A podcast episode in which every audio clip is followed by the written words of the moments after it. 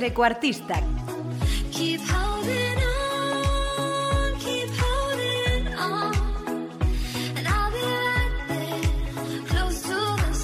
Con Víctor García Rayo y Marcos Gumiel.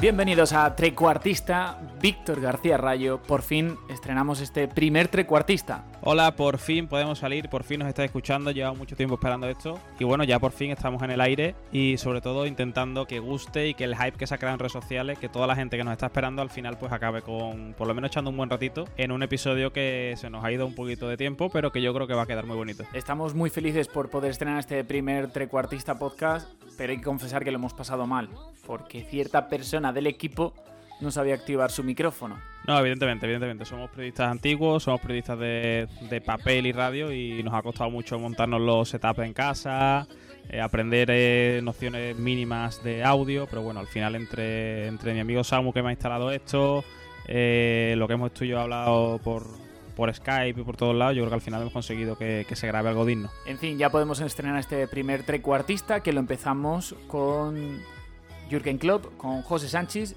y con el Liverpool de Jürgen Klopp. Es decir, tres pilares seguros para esta primera andadura. Efectivamente.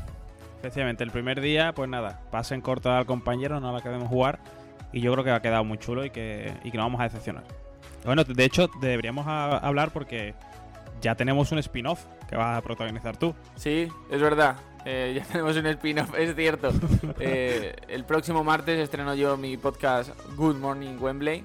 Eh, sí, es verdad, ¿eh? ¿Cómo molamos? Todavía no hemos estrenado el primero porque cuando estamos grabando esto, obviamente todavía no se ha estrenado. Y ya tenemos un spin-off. Pero lo mejor es que también tenemos hermanamiento, ¿no? Con vuelo 616. Claro, es verdad, que y pronto un crossover. La verdad es que hemos empezado la casa por el tejado a lo grande. No hemos sacado el primer podcast y ya tenemos mil cosas en el aire, ¿no? Pero bueno, eso es señal de que tenemos mucha gente que nos apoya y que al final pues va a ser algo chulo seguro. Bueno, decir dos cosas. La primera, ya nos podéis seguir en nuestras redes sociales, en arroba podtrecuartista, en Twitter y en Instagram en Trecuartista Podcast. Y la segunda, agradecer a la gente de Trecuartista por haber confiado en este proyecto, por haber confiado en las ideas que les hemos propuesto tanto Víctor y yo.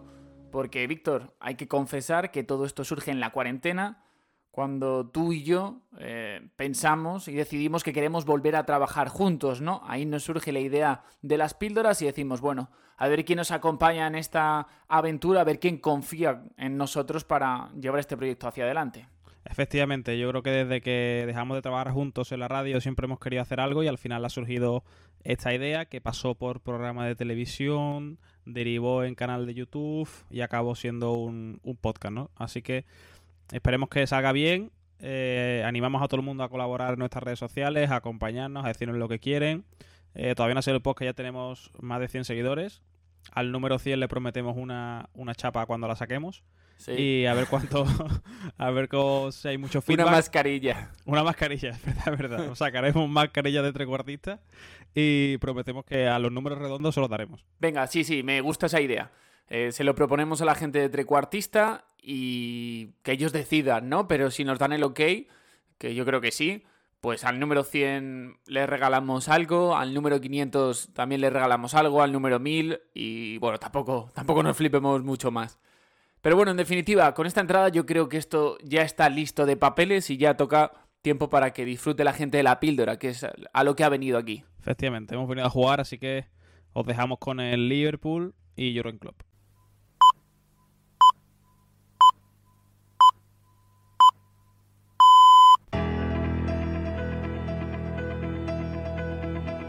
New era begins at Liverpool Football Club today as Jurgen Klopp steps into the managerial hot seat.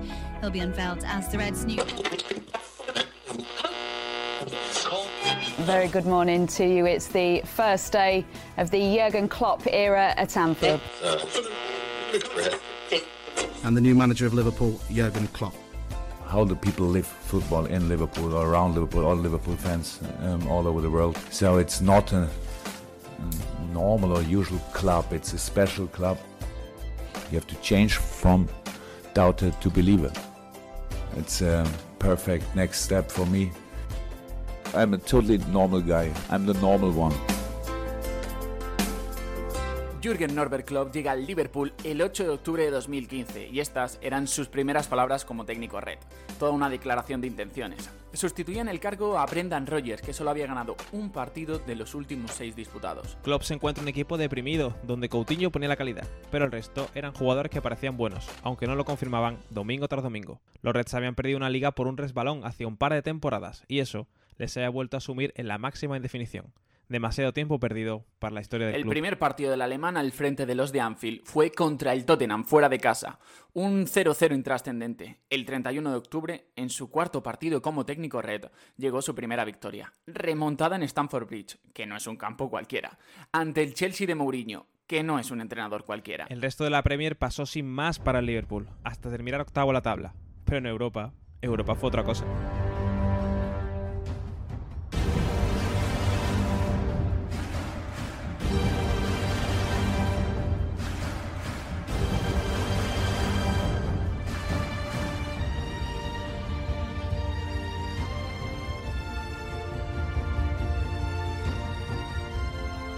Este himno se estrenó para la temporada 2015-2016. Ese año, Klopp y su equipo se metieron en la final de la Europa League. El camino no fue sencillo, pero hubo partidos sensacionales de los Reds, como el 3-0 ante el Villarreal de Marcelino en semifinales, la agónica remontada ante el Dortmund, ese mismo Dortmund que Jürgen entrenaba meses atrás, o la eliminación del Manchester United con un golazo de Coutinho en Old Trafford. En la final de Basilea esperaba el Sevilla. Los de Emery llevaban dos títulos seguidos de la UEFA Europa League y contra el Liverpool firmarían el tercero.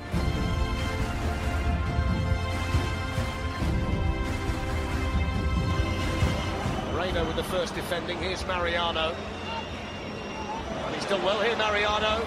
And he tees it up, and it's the perfect start, and it's Camaro. And that's how you start the second half of the European final when you're behind, and Sevilla's danger man punishes Liverpool. Wave after wave of severe attacks in this second half. Vitolo got it back from Benega, and there is the second goal which is dispatched emphatically by Vitolo, and Sevilla have come back to lead in the second half.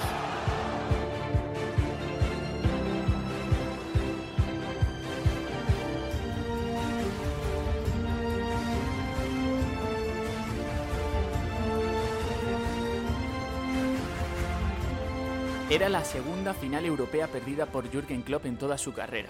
Era su segunda final perdida al frente del Liverpool en los ocho meses que llevaba en el cargo. Ya había perdido frente al City la final de la Copa de la Liga por penaltis. Y una pregunta se rumoreaba en el ambiente. ¿Es Klopp un entrenador perdedor? Para la temporada 2016-2017, Klopp puede crear un equipo más acorde a lo que él deseaba.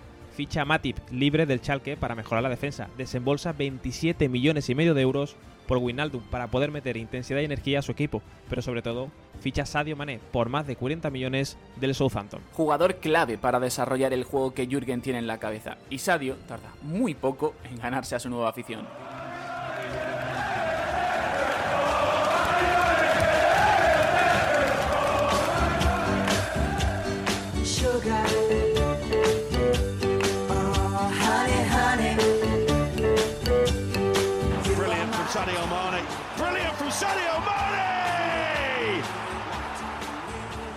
Change of angle for Coutinho. Mane with the header. Oh, what a header it is as well!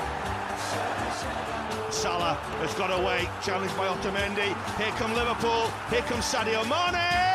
Oh, what a goal! I just can't believe Ese curso deja la vuelta del Liverpool a la Champions gracias a su cuarto puesto en Premier y el debut de un lateral derecho de la cantera, un futbolista que apunta maneras, un futbolista que se llama Trent Alexander-Arnold. El verano 2017 fue modito en las oficinas de Anfield. Klopp tenía que dar un paso adelante en la construcción de su equipo y había que sacar la cartera a pasear. No quedaba otra. Salah, Robertson y Oxlade Chamberlain se ponían a las órdenes del técnico alemán para comenzar la búsqueda de títulos, o al menos un título, que es lo mínimo que exigía la historia. Aunque lo cierto es que el fichaje clave, el que lo cambiaría todo, sería en el mercado invernal. Como regalo de año nuevo, a Klopp le traen al central, a su central.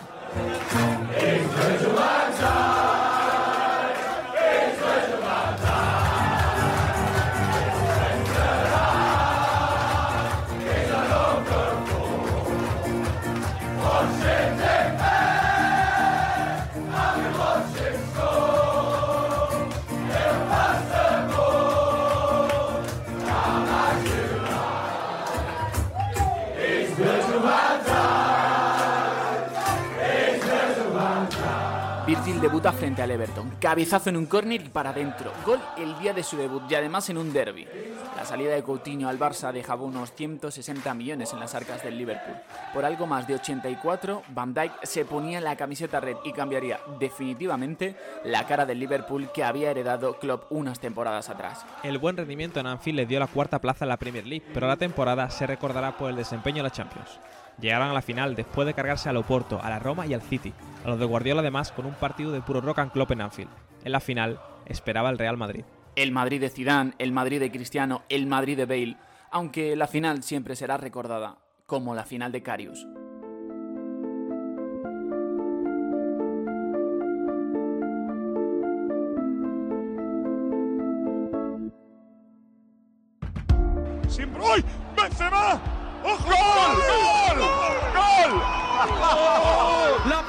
Para Carius, que es el más guapo de la Premier, pero que evidentemente no es el mejor portero ni de largo. ¿Y quién reclama Carius? Es el culpable del gol del Real Madrid. En otro regalo, indigno de un portero de primer nivel. ¡Es la mujer barbuda! Entre los remates espectaculares de Bale, los fallos de Carius, está todo dicho.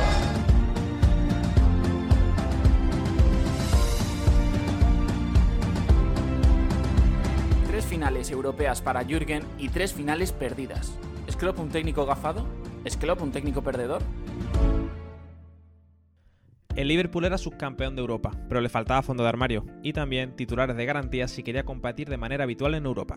En la temporada 2018-2019, Klopp termina de romper la hucha y ficha a Keita, Shakiri, Fabinho y Alisson, los dos últimos claves para entender el resto de la temporada.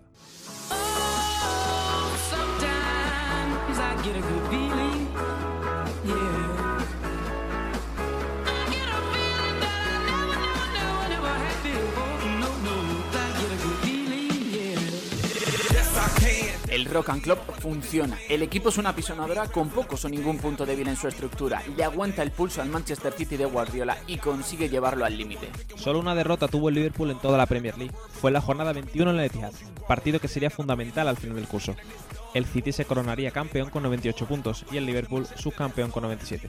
Un punto, una derrota y un título perdido. La Premier se seguía resistiendo al Liverpool, pero con la Champions se le quitarían todas las penas. Esta Champions League se recordará por el partido de vuelta contra el Barça, por el Never Give Up de la camiseta de Salah, por las ausencias en el Liverpool, por Origi y por la consagración de aquel lateral que apuntaba maneras en la temporada 16-17. Se recordará por lo que hizo el Liverpool en el milagro de Anfield.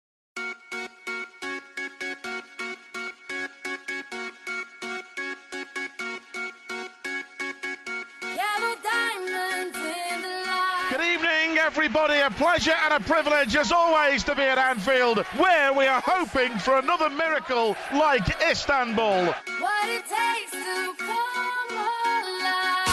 Mane para el traje Henderson. Salva Ter Stegen gol. Oh. Gol de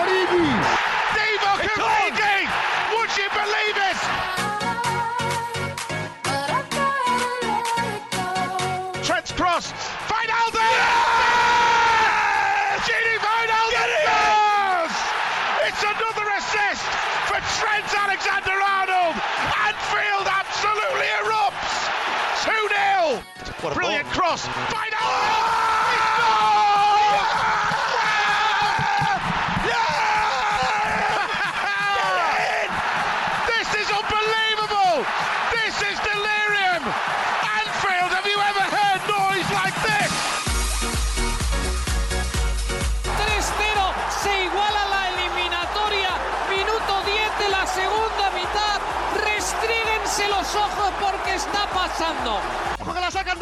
Origi, gol. Pero Barça, por Dios. Pero Barça, por Dios. No te pueden marcar ese gol. Yeah! yeah!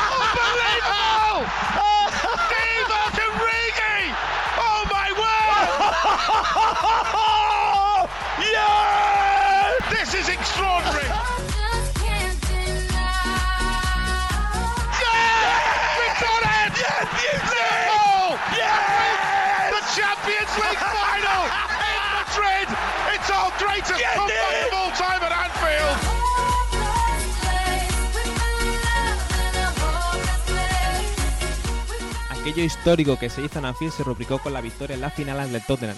El 2-0 en el Wanda Metropolitano le dio la sexta Champions League al Liverpool e hizo desaparecer de un plumazo las teorías negativas en torno a Jurgen Klopp, un técnico atrevido, divertido, carismático y ganador.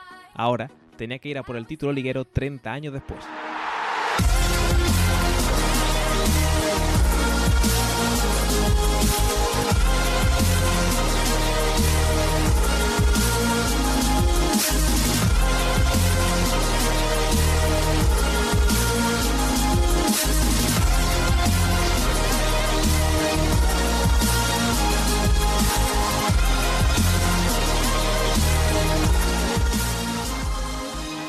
Casi sin fichajes, pero con la satisfacción de mantener el bloque ganador, afrontó el alemán la nueva temporada. El objetivo estaba claro, ir a por la Premier League. El Liverpool es una bestia, gana la Supercopa al Chelsea y en la Premier arrasa. El equipo es seguro en defensa, inteligente en la construcción, intenso, con unas transiciones mortales, muy eficaz de cara a portería. En definitiva, todo funciona. El 13 de diciembre, Klopp renueva con el Liverpool y pocos días después, el 21, su equipo gana el Mundial de Clubes. En la liga nadie puede con él, en las primeras 27 jornadas solo se deja un empate, el resto victorias y en su mayoría con una superioridad insultante. Hasta la jornada 28 no cara por primera vez Sarán Wafford y lo hará por 3-0.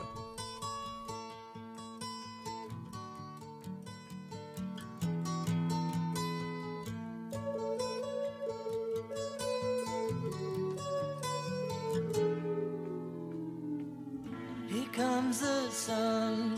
doo-doo-doo. Here comes the sun. I say it's alright.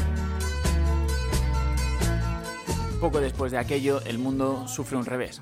El COVID-19 se hace presente y paraliza el planeta por completo. La vida y sus problemas nos dan un bofetón de realidad. Las cuestiones importantes apartan el fútbol del foco principal, como debe ser. Se rumoreó que la Premier League no volvería y que el Liverpool recibiría el título sin jugar. ¿Hubiera sido un título?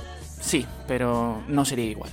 Por suerte la pandemia se puede controlar y la nueva normalidad vuelve poco a poco a la sociedad. La Premier se reanuda y el equipo de Klopp consigue un título, que vista la temporada era inevitable. Será el Chelsea, sí, esos mismos que quitaron una premia a los Reds por un resbalón, los que le darán la liga 30 años después. Los Blues vencen 2 a 1 al City en el Bright, sí, donde consiguió su primera victoria como técnico del Liverpool Jurgen Klopp. Y es un 22 de julio en Anfield contra el Chelsea. Mira tú qué casualidad, cuando el equipo de Jurgen levanta el título de mejor equipo de Inglaterra 30 años después.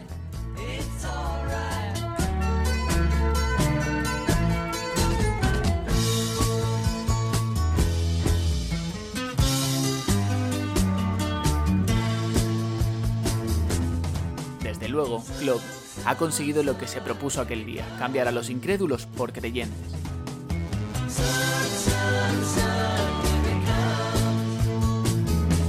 Jürgen, un tipo normal en un club no tan normal.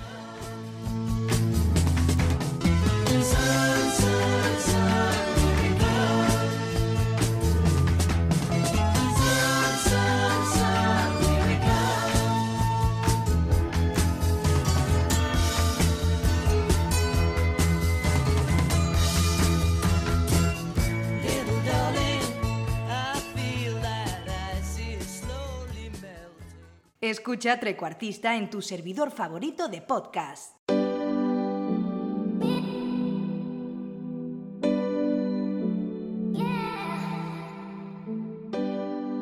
Esperemos que os haya gustado esta píldora tanto como a nosotros nos ha gustado hacerla. Ha sido una píldora que hemos trabajado mucho pero que hemos disfrutado. Y ahora toca escuchar a José Sánchez, una entrevista que se hizo en el mes de julio, antes de que tuviéramos todas estas armas para poder llevarla a cabo. Y se hizo por Skype, así que si la calidad del audio no es la mejor posible, disculpárnoslo porque a partir de ahora todo irá mejor. Desde luego la conversación merece la pena, así que ya os dejamos tranquilos para que escuchéis esta primera parte de la charla con José Sánchez.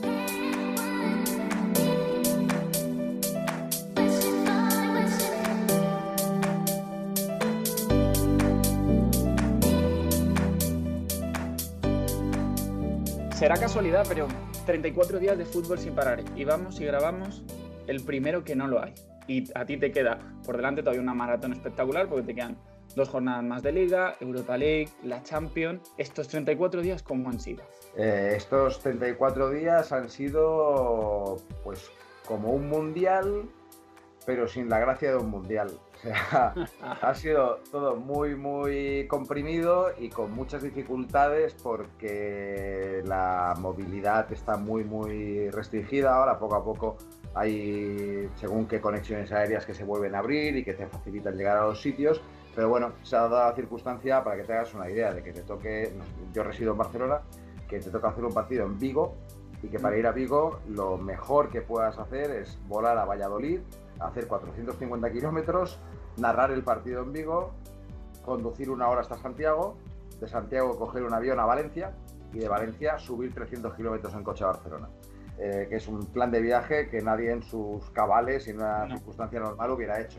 Pues bueno, eso es lo que ha supuesto para nosotros hacer un partido de liga. Si contamos que estamos haciendo entre dos y tres a la semana, pues te puedes imaginar que ha sido un mes de locos, pero bueno, yo creo que entre que lo cogíamos todos con muchas ganas y que había un punto de resignación, de decir, mira, no me voy a quejar por lo que está por venir. Primero por todo lo que hemos pasado. Mm. Y segundo, porque no deja de ser nuestro trabajo y hay una serie de limitaciones que tienen que ver con la salud pública que ni siquiera vamos a entrar a discutir. Pues oye, si es lo que hay, es lo que hay. Pero bueno, no te negaré que ha sido, ha sido incómodo y frenético. En, en un estadio vacío, eres de los pocos privilegiados, sois pocos los privilegiados en España que ahora mismo estáis entrando a los estadios cómo es el fútbol de élite en un campo vacío jornada tras jornada. A mí ya me había tocado hacer partidos a puerta cerrada y eran como, una, como anomalías divertidas. Y el anterior que había hecho era uno de Champions, eh, un Legia de Varsovia Real Madrid, por un tifo xenófobo que habían hecho los hinchas del Legia. Y ahí sí que tuve una sensación de decir, en confianza, es una porquería hacer un partido con, con, el estadio vacío. Pero bueno, es, es, como una muesca más en el revólver, es otra cosita que hemos probado. ¿no? Mm. Ahora bien, el acostumbrarte a que jornada tras jornada esto sea así, es muy frío, es muy frío, es muy extraño. A mí me da igual, pero sabes que los jugadores te están escuchando. O sea, yo estoy narrando todos los partidos con los no convocados justo debajo el otro día se me giró Pedro Porro y se reía de un comentario que había hecho. Menos mal que se rió, porque si llego a decir que no, no lo diría nunca, ¿no? Pero igual Pedro Porro es un paquete, pero igual se gira y te claro. hostia, ¿no? Obviamente no lo vamos a hacer. Pero quiero decir, estás muy cerca de, de, los actores, sientes que tu voz retumba por todo, que se mezcla con los tres, cuatro narradores de radio que también han podido entrar. Cuanto a cuestiones de ritmo, y eso quien haya narrado pues lo puede entender perfectamente, de manera consciente e inconsciente nos asimos mucho a, lo que está pasando, ¿no? O sea, al final la, grada no es que sea un elemento más, para mí es un elemento central, ¿no? Entonces, eh, es el termómetro de las sensaciones de lo que está pasando en el campo y es lo que dicta también nuestro ritmo a la hora de, intentar hacer una inflexión dentro de la locución, ¿no? y, y todo eso ha desaparecido. Entonces, tengo que reconocer, aunque no sea muy purista, eh, yo en la consola de audio tengo, pues como todos los que nos dedicamos a esto, tenemos varias ruedecitas y yo en una de las ruedecitas he pedido tener el sonido virtual que se incrusta en, las transmisiones, porque en ocasiones el vacío creo que iba muy en contra del, ritmo que nosotros le pretendemos dar al, juego. Entonces, sin intentar pasarnos de vueltas, sí que me he puesto un poquito de ambiente para no sentir que estoy narrando desde el salón de mi casa. Claro. Pero no, no es fácil y tengo unas ganas locas de que se acabe. También porque el hecho de que se acabe esto supondrá que se han acabado muchas otras cosas, ¿no? Mola mucho que llevas 7, 8 años siendo la voz principal del fútbol en España, narrándote los mejores partidos, y aún así sigues hablando de fútbol con, muchísima pasión. O sea, para ti sigue siendo ocio, ¿no? Esa da la sensación. A mí el fútbol me encanta, porque de hecho, si no me encantara el fútbol, sería imposible dedicarse a esto. Mm. Eh, y, y lo digo desde una posición que sé que es privilegiada, pero aún así implica muchos sacrificios, ya no solo lo que estoy haciendo yo, ¿eh? el, dedicarse al periodismo o, a la comunicación sobre deporte o sobre fútbol, implica renuncias a nivel familiar, implica renuncias en términos de vida social, eh, implica vivir al revés que el resto de tus amistades, amistades de fuera del fútbol, ¿eh? que al final son las que te sacan un poco de la burbuja en la que vives. O sea que al final, eh, por unas cuestiones y por otras, renuncias a un montón de cosas, es súper absorbente y, mm, seamos honestos, no es el sector mejor remunerado del mundo ni el más estable. Si encima no te gusta, o sea, no me quiero imaginar a alguien que no le guste y que está haciendo esto. Otra cosa, si mi grado de pasión o mi modo de acercarme al fútbol es el mismo ahora que cuando me consideraba un simple aficionado, eso sí que se ha modificado bastante. ¿Sí? ¿En qué? Te diré algo que sonará un poco grandilocuente, pero es la verdad. No tenía duda de que quería dedicarme al periodismo, no a la narración, desde luego. No esperaba jamás aca- acabar en esto, pero tenía claro que me quería dedicar a esto. A partir de ahí me, me siento muy satisfecho por todo lo que ha sucedido y esperanzado por lo que está por venir, porque estoy muy contento con, con mi carrera y por todas las experiencias que he podido acumular me da rabia que de alguna manera me he robado el fútbol a mí mismo. Es decir, yo ya no veo el fútbol igual que los demás. A mí me encanta el fútbol cuando pita el, árbitro y hasta que pita el final. Los alrededores han dejado de interesarme sobremanera. Y afortunadamente por mi trabajo me ahorro estar en ciertos entornos y tener que tener ciertas actitudes que son necesarias en otros puestos de trabajo dentro del engranaje y que a mí no, no me gustan. Pero siento que me he robado el fútbol a mí mismo porque el día que yo tenga un hijo no le podré inculcar la pasión por el fútbol como me la inculcaban a mí. Fútbol como hecho, como, como hecho social, como, como una cuestión de transmisión familiar, como el evento de cada 15 días, coger a tu hijo de la mano y llevártelo al, al estadio inculcarle esa pasión, ese divertimento, pero el fútbol como elemento de ocio y, y- y de cultura popular totalmente disfrutable con tu entorno, sin más. Yo eso me lo he robado a mí mismo y eso no lo voy a poder recuperar. A lo mejor si, si me retiro mañana y me tiro 10 años alejado del fútbol, volveré a recuperar eso. Es decir, el, el- el conocimiento del engranaje del fútbol profesional te hace por una parte ver que es 100% profesional y que esas decisiones colisionan completamente con, con- con la base de este juego. Y aparte vemos que el fútbol profesional no está tan bien regido como nosotros desearíamos, ¿no? Si piensas en el tipo que se va a dormir sin cenar porque su equipo ha perdido, pues a lo mejor no en todos los casos, pero en algunos, si este señor supiera cómo se gestionan las cosas de puertas para adentro, pues no, no se llevaría este disgusto. Y con esto no estoy diciendo ni que los jugadores sean unos perros, ni unos malos No, no, profesionales, ni que nadie pierda posta, ni que nadie se vaya a casa contento aunque haya perdido. No hablo de nada de eso. Simplemente hablo de que es un engranaje que mueve miles y miles y miles y miles de millones de euros y que, y que, y que choca frontalmente con la idea que tu padre te coja de la mano y te lleve al fútbol, ¿no? Cuando surge un jugador como Totti, no- nos emociona un poco y te, te reconcilia, ¿no? Te da esa sensación de decir, si yo hubiera tenido las cualidades, quizá hubiera hecho eso, ¿no? Claro, claro, yo veo un tío como Aduriz, que, Claro. que- que- que fíjate que ha recorrido un montón de equipos y que ha entrado y salido del Athletic tres veces y, y tú ves el sentimiento de cuadrilla pura y dura que tiene ese equipo y joder, se parece bastante a lo que estamos diciendo. Sí, totalmente. A mí lo que más me entristece de todo es que Aduriz no pueda jugar la final de Copa. Que la cadera le haya dicho basta. Que es que era lo mejor de la historia que Aduriz Mm. jugara esa final de Copa. Pero porque representa el final de una historia de las que a mí me gustan, de las que me hacen pensar que todavía en el fútbol quedan elementos que a mí me, me- me interesan, que apelan a, a lo, a lo más profundo, que apelan a lo, a lo que hizo que a mí me gustara este deporte. Por lo que te enamoraste, ¿no? Pero tengo que reconocer que sigo enamorado porque soy muy facilón, aparte vivo de ello, y que siempre puedo encontrar un buen detalle para, para volver a enamorarme. No sé, eh, mi equipo hace dos años estaba en Segunda División B. Nueve de cada diez personas dirían, madre mía, toda la mejor, la época dorada del club yo la he vivido en la mejor edad que te puede pillar, que siendo un adolescente, y, y te ves en Segunda División B. Y claro, yo me encontraba los domingos a las 12, pues cogiendo el coche y yéndome a Olot, que empatamos a cero, por cierto esa temporada que mejor me lo he pasado. O sea, es que me, me parecía fútbol de verdad. Y con esto no estoy diciendo que deseo que el Mallorca baje otra vez a Segunda División B. Pero ese reencuentro con, el, lo que parece con el barro, con Sí. lo más horroroso, con una, con una categoría que además es una porquería, y esto sí que lo vamos a decir muy claro, porque es un pozo en el que nadie quiere estar. Veremos Sí. la, la reforma que han propuesto, que a mí no me parece que se haya hecho en los términos adecuados, le da otro aliciente al, al asunto. Pero el Mallorca estaba donde nadie quería estar, donde no le, le- le tocaba en ningún caso, donde te Mm. sentías absolutamente ajeno y todo el mundo te estaba esperando porque eras el Mallorca jugando contra el Peralada. O sea, solo tiene una grada y donde estaría la otra grada hay una piscina municipal y el Mallorca debuta en segunda vez con unos niños tirándose al agua mientras ven el partido y ganas 0 a 1 de puta chiripa y dices, ¿esto sí te parece bien? Pues sí, me lo pasé muy bien. O sea que yo creo que esto al final a mí me, me define. Obviamente, de lo que más me alegré fue de ascender a segunda y después de ascender a primera, porque a tu equipo siempre le deseas el éxito y le deseas lo mejor. Yo todavía, el hijo todavía no lo tengo, pero me hubiera encantado llevarle al campo de Lolot, porque luego si le tengo que llevar a un campo de primera será muy espectacular, pero nos pondrán en una zona súper elevada, donde estamos encerrados con unas gradas, con unas vallas, entramos media hora antes, salimos media hora después, nos tratan como delincuentes, nos cobran 50 euros por la entrada. Me gustaría más haberle enseñado lo del campo de Lolot, que se podía comer un bocata de lomo cojonudo y ver el partido desde el bar. ¿Cómo puede ser que no quisieras narrar y de repente seas el número uno? Mundiales, finales de Champions, los partidos más vistos en España los haces tú. eh, ¿Cuál es el proceso, el camino?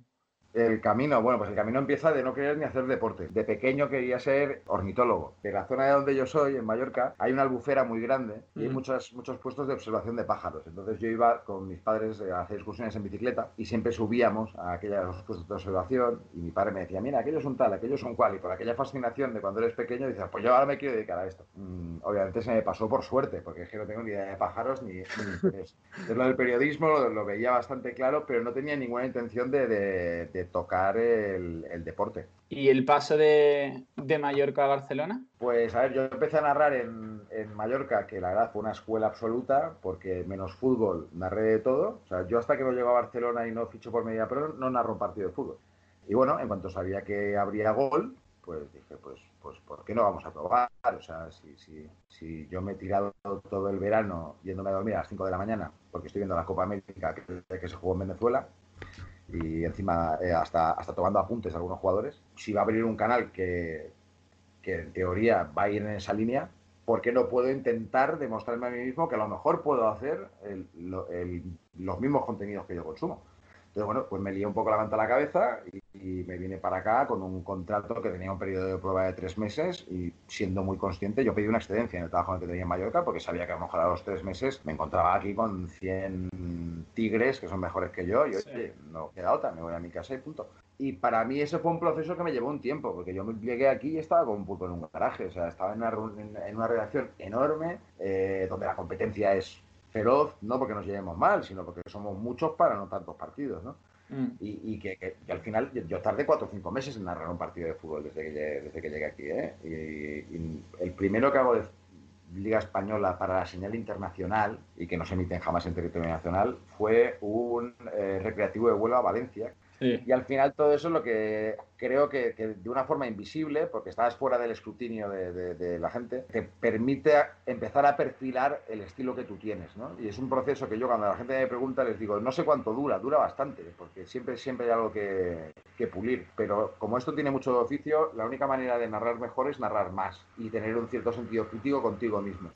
Entonces, al final la, la reflexión que hice es que, bueno, por una parte ganar ritmo, buscar el tono adecuado y sobre todo pensé cuál puede ser mi, mi fortaleza, intentar contar las cosas de otra manera, cambiarle el lenguaje al, al- al fútbol, porque ahí sí que creo que tenemos una obligación como periodistas. Yo no sé si lo sabías, no lo sabes seguro, pero yo antes de matricularme en periodismo me matriculé en filología hispánica, o sea que ahí ya, idea. ahí ya explica algo de mis inquietudes. ¿Cuál es ese punto en el que tú te das cuenta y dices que soy el narrador del fútbol en la tele en España y que, y que la gente me reconoce y que estoy haciendo ese trabajo con el que probablemente todo el que se ha metido en una facultad de, periodismo quiere hacer? A ver, que no sé ni, a dónde remontarme. A mí hay un momento que de alguna manera me cambia la vida de una forma eh, absurda e inesperada. Y, y que viene a dar la razón a todos aquellos que hablan del eh, momento adecuado y el lugar adecuado y del punto de suerte. Hay un clásico, yo no recuerdo qué año es, pero puede ser perfectamente entre, entre 2011 y 2012. Si te dijera el resultado, igual podrías decir, ah, es el de tal año, no me acuerdo. Sí. Está- Mourinho, pero no, no puedo decir mucho más. En el que yo iba a presentar la previa y el post, porque yo en aquel momento narraba partidos de primera división todos los fines de semana, pero no narraba ni al Barça ni al Madrid. Y perfecto, encantado de la vida. Sí, de hecho siempre ha sido el fútbol que más me ha interesado. Yo al final hago Barça y Madrid y, y- y siempre me he fijado en, en otras partes de la clasificación antes que en esa. Y bueno, sin, sin, sin ahondar demasiado en el asunto, la cuestión es que eh, yo acabo la, previa y recibo una llamada, eh, la, la- la llamada del, ahorro, que es la de mi madre, para decirme todo lo que he hecho mal. Ahora ya se ha cansado, pero que en aquellos momentos eh, hasta le pillaba el gusto. A- a- me metía unas turras que decía, joder, tampoco está tan mal, ¿no? pero bueno, está bien, así, así no te relajas.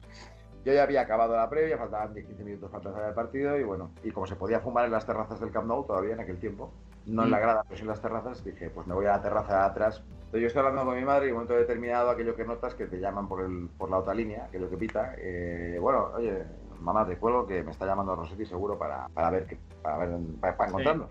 Y bueno, cojo la otra llamada y son eh, gritos eh, desde la unidad móvil, que dónde coño estoy, no, no a malas, ¿no? Pero con, Sí. con una- un nivel de urgencia bastante elevado, y no, estoy aquí. Dice, pues vete corriendo a la posición de cabina porque el narrador no puede seguir. El narrador no, no tenía voz y aguantó un minuto.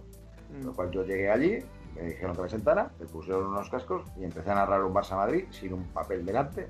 Pero a partir, a partir de ahí, cuando da el giro, cambia todo y a lo mejor alguien considera, pues oye, pues igual el chaval este, en vez de hacer el Getafe Granada, que está muy bien, eh, también está para hacer otros partidos. Y bueno, y, así fue como empecé a hacer los clásicos. Pero hacía solo los clásicos, no hacía el Barça del Madrid, solo hacía los clásicos. Oye, y, y te, y te cascas un Barça-Madrid sin un papel y a sprint, o sea, recién llegado de sprint, porque no sé, todos tenemos, yo por lo menos tengo ese minutito de antes de entrar en el directo Sí. en el que no hablo con nadie, bebo agua, te metes en el partido, no sé, yo cuando lo cuento un poco digo, es como para mí como estar en el túnel de vestuario, ¿sabes? Totalmente. Sí. momento. Pues tú Ahí. ese momento te lo saltaste al toro y encima contra el más difícil. O el más fácil, porque los conoces a todos, pero sí. Pero sí, el de más trascendencia al fin y al cabo, ¿no? Sí, así fue. Y, y, bueno, hay que estar un poco loco para hacer esto. Pero tampoco podía elegir, ¿eh? Me pusieron los cascos y tenía que hablar.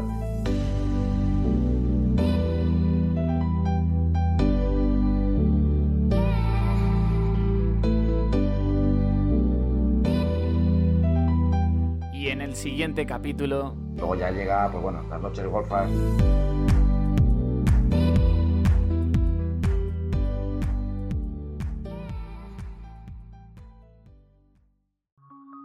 Estás escuchando Trecuartista con Marcos Gumiel y Víctor García Rayo.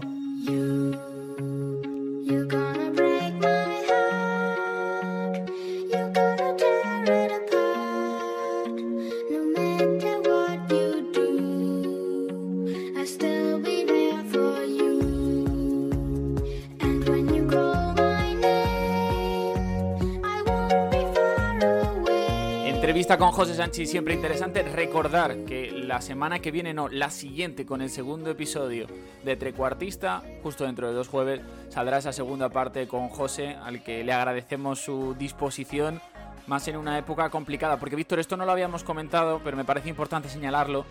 Eh, el podcast al final ha salido con retraso por una buena causa, ya que eh, nos han querido apoyar con esta idea los amigos de Trecuartista.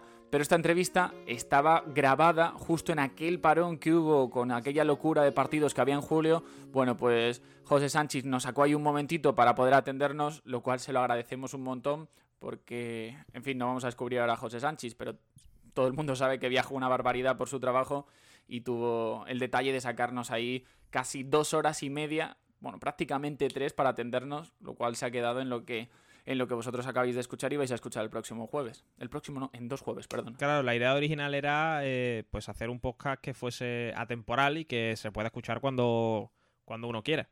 Y yo creo que la píldora se ha quedado ahí Claro. bastante guay. Eh, de lo que es en la era de Klopp. Espero que no gane dos o tres Champions seguidas y no reviente la píldora. Pero la idea es que... Sí, bueno, la, la podríamos actualizar, ¿no? Podríamos hacer Klopp y su Liverpool versión 2.0. Claro, claro. eh, eh, episodio 1 bis. ¿no? Episodio 1 bis. sí. Por cierto, a José eh, dejé caer que si quería ser nuestro padrino y le pareció genial. O sea que hay que dar un nivel ¿eh? de aquí en adelante, porque si le tenemos a él apoyándonos y como padrino del proyecto, ojo, ojo, ojo. Hombre, bu- buena cosa, buena cosa.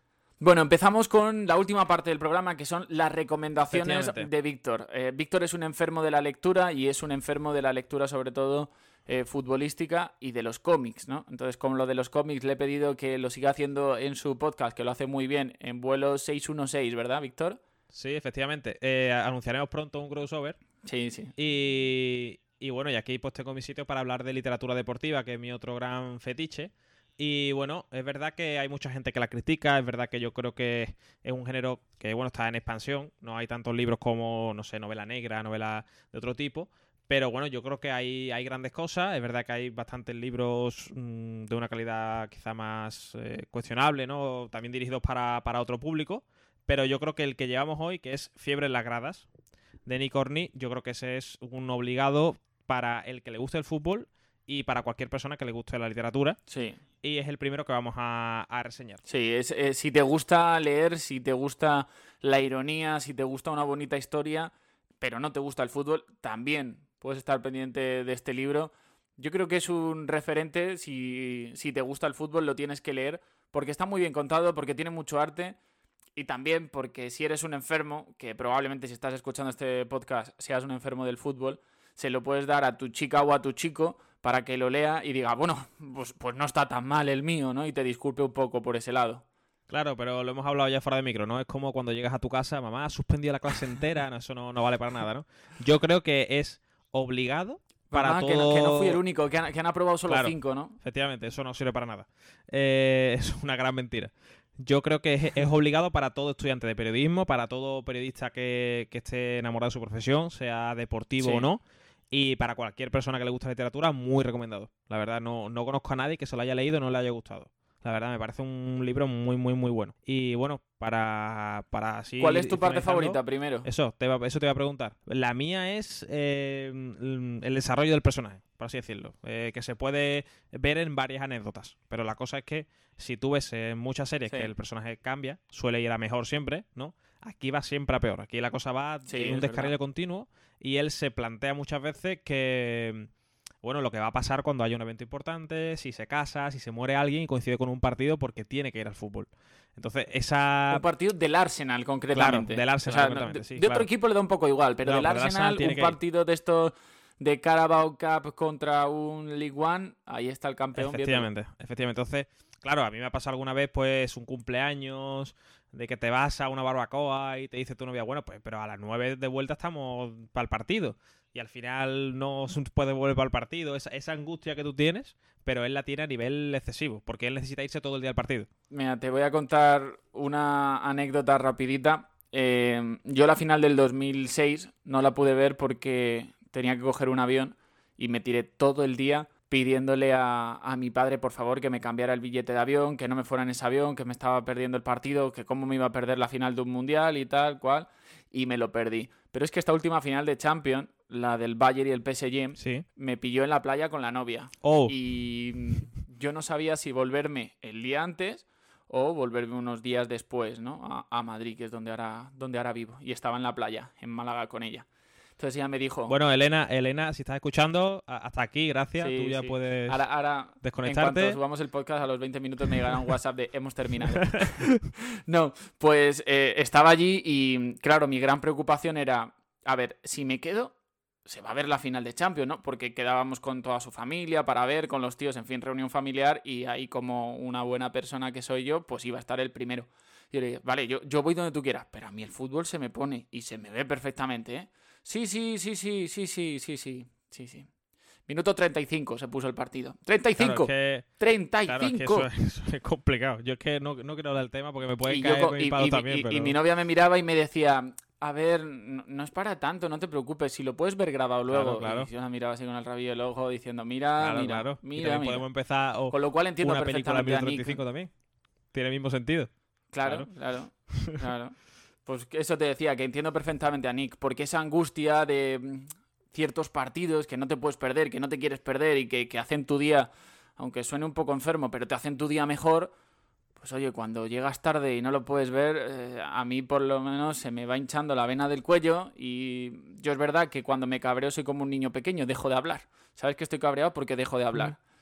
Y, y le entiendo perfectamente. Bueno, mi parte favorita del, del Sí. libro, para no enrollarnos más, aunque esto nos va a pasar mucho en el podcast, que nos acabamos enrollando, mi parte favorita del libro es en aquel momento en el que él cuenta que con 11, 12 años su madre le seguía vistiendo como a un niño de 8 y dice, y lo lógico es que yo me hubiera llevado todas las palizas de, del colegio en el patio, porque claro, no es normal que con 12 años te vistan como 8 y en una época así eran súper cruel. Dice, pero a mí nadie me tocaba porque yo sabía el nombre del entrenador del Barley. ¿Y qué más dará todo si te sabes el nombre del entrenador del Barley? Y me gustaba mucho, me hizo mucha gracia, primero porque Nick Horney tiene un arte tremendo para contarlo y tiene una ironía preciosa, eh, pero además porque es verdad, ¿no? Ese valor al fútbol, mm, no sé, en mi época, cuando yo era pequeño, cuando yo tenía esa edad, era el fútbol y los Pokémon, ¿no? Si sabías de esas dos cosas, Claro. no te preocupes tener que problema, integrabas claro. perfectamente. Si jugaba bien a ¿no? fútbol, no había problema, eras el king del patio, ¿no? Sí, sí, ta- tal, cual, tal cual. Y si tenías buenos tazos, Claro, que tú claro. más pequeño que yo, entonces tú no, los tazos no los manejaste, pero como tuvieras buenos tazos, ¡buah! te comías el patio, tío. Eh, todo el que sepa inglés como yo, que se lo lea la versión original. eh, hace falta un nivel un poquito más alto que el B1, pero el que sepa lo puede hacer. Si no, pues Anagrama Editorial es la que la ha editado. Y nada, invitamos a todo el mundo que se lo lea y que luego nos deje las impresiones en, nuestro, en nuestras redes sociales. Sí, señor. Librazo el que tenemos por delante. Eh, no te has arriesgado mucho para este primer día, ha sido sobre un seguro. Le has dado la pelota a Iniesta para que no la pierda. Efectivamente. Em, última pregunta, Víctor. ¿Qué más podemos leer de Nick Horney para, para disfrutar? Lamentablemente, de literatura deportiva nos quedamos ahí. Porque, bueno, podemos leer, tengo aquí apuntado Cómo ser buenos, 31 canciones, En picado, Todo por una chica y Alta infidelidad. Pero por lo demás está complicado si queremos leer algo más de, su relación con el Arsenal. Si te quieres preguntar qué le parece a Arteta y cosas de esas, no, no lo vas a encontrar en un libro. Oh, pues estaría bien, ¿eh? Estaría bien. Hombre, Eh, creo que todavía es joven, ¿no? Hombre, joven. Eh, tú me entiendes. A ver, del 57, para mí no. Lo siento si alguien se ofende, pero joven no, ¿no? Ya, ya. A ver, no juvenil de primer año, pero te quiero decir, todavía le puede quedar varios libros en las manos, ¿no? Claro, como escritor es veterano, buen veterano, ah. pero para futbolista, evidentemente no. Exacto. No sería, sería un fichaje de los que hace el Barça, ¿no? Últimamente, jovencitos. Para renovar la plantilla. sí, sí, sí. Que me perdonen los aficionados del Barça. Era un chiste muy fácil que estaba rondando en el ambiente y alguien lo tenía que bajar. Alguien tenía que bajar ese chiste. Que, que no se enfade Arturo Vidal. No. Venga, vamos a cortar esto, que, acabamos muy mal el primer día. En fin, este ha sido nuestro primer tricuartista podcast. Muchísimas gracias por estar ahí. Os recordamos que el próximo martes sale mi podcast en solitario, ese Good Morning Wembley. Estamos intentando convencer a Víctor para que él saque también uno en solitario. Pero por ahora tendréis esas dos y espero que hayáis disfrutado mucho este primer podcast trecuartista. En dos jueves volvemos, Víctor, que nos sigan en redes, ¿no? Efectivamente, POD Trecuartista en Twitter, estamos en Instagram, estamos en todos lados, también están asociadas nuestras cuentas personales, por si alguien quiere dirigirse a nosotros, pues allí estaremos para, para esperaros. Muchas gracias y nos vemos dentro de dos jueves. Hasta la próxima, chao.